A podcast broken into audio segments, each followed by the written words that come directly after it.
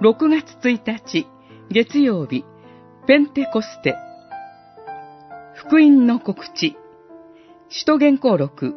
2章14節から36節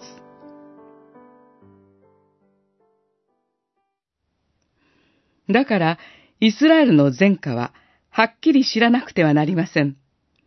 あなた方が十字架につけて殺したイエスを、神は主とし、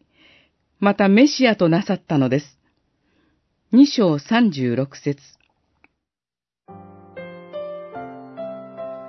精霊降臨の出来事が起こった直後、精霊に満たされたペトロは、その場に集った人々に、自分たちに起こった出来事の意味を語ります。ペトロは、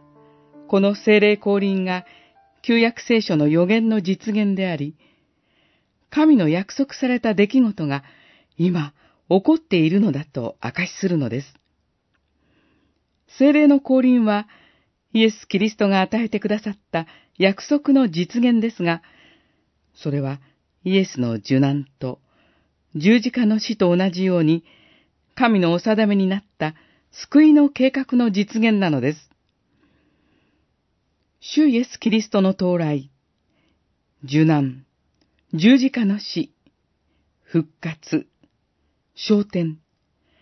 神の右の座への着座、そして精霊の降臨。これらが神の救いの歴史の中で一続きのものと理解することが、聖書の予言と証言を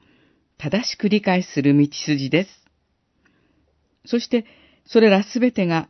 私たちの救いのための神のご計画である。これこそ神の良き知らせ、福音です。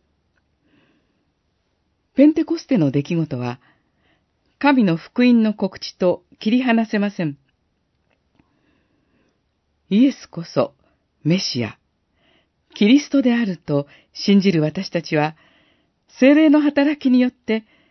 神の福音を受け入れた者たちとして、共にこの福音を告げ知らせていきます。